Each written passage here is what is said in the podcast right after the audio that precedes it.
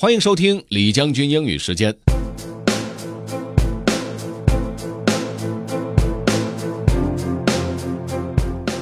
今天和大家分享一篇小说吧，这个小说勉强算是科幻小说吧啊，当然，呃，其实和科学幻想没有任何的关系，应该算是玄幻小说哈。听听名字你就知道了，《The Trials of Apollo》，阿波罗的审判。OK，let's get started. Have fun. The Trials of Apollo, Book 1 The Hidden Oracle by Rick Riordan. My name is Apollo. I used to be a god. In my 4,612 years, I have done many things. I inflicted a plague on the Greeks who besieged Troy.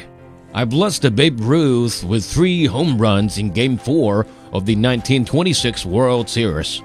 I visited my wrath upon Britney Spears at the 2007 MTV Video Music Awards. But in all my immortal life, I never before crash landed in a dumpster. I'm not even sure how it happened. I simply woke up falling. Skyscrapers spiraled in and out of view. Flames streamed off my body. I tried to fly. I tried to change into a cloud or teleport across the world, or do a hundred other things that should have been easy for me, but I just kept falling. I plunged into a narrow canyon between two buildings and bam! Is anything sadder than the sound of a god hitting a pile of garbage bags? I lay groaning and aching in the opening dumpster my nostrils burned with the stench of rancid bologna and used diapers. My ribs felt broken, though that shouldn't have been possible. My mind stood in confusion, but one memory floated to the surface the voice of my father, Zeus. Your, your fault, fault, your, your punishment. punishment. I realized what had happened to me, and I soaked in despair.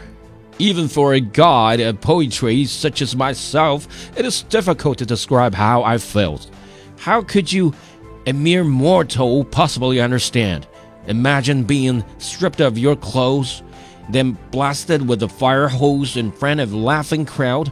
Imagine the ice cold water filling your mouth and lungs, the pressure bruising your skin, turning your joints to putty. Imagine feeling hopeless, ashamed, completely vulnerable, publicly and brutally stripped of everything that makes you you, my humiliation was worse than that. 怎么样？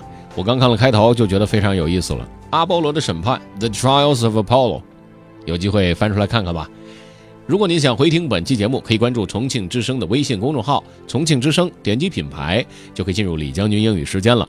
另外呢，也可以在喜马拉雅 FM 上面搜索“李将军”，就可以找着我了。